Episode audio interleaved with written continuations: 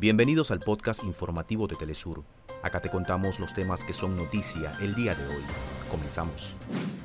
El presidente de Cuba, Miguel Díaz Canel, reafirmó el compromiso del pueblo cubano con la lucha antiimperialista durante la celebración del 70 aniversario de los asaltos a los cuarteles Moncada y Carlos Manuel de Céspedes.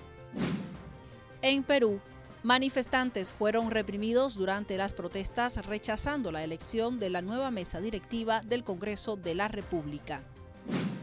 Golpe de Estado en Níger. Militares informaron que el presidente Mohamed Bazoum ha sido depuesto. También anunciaron la suspensión de la Constitución, un toque de queda y el cierre de las fronteras internacionales.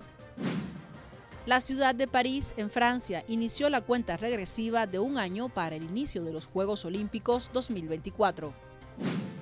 Iniciaron las celebraciones en honor a la resistencia indígena con el festejo al patrono del pueblo, Tonalá Santiago, en Jalisco, al oeste de México.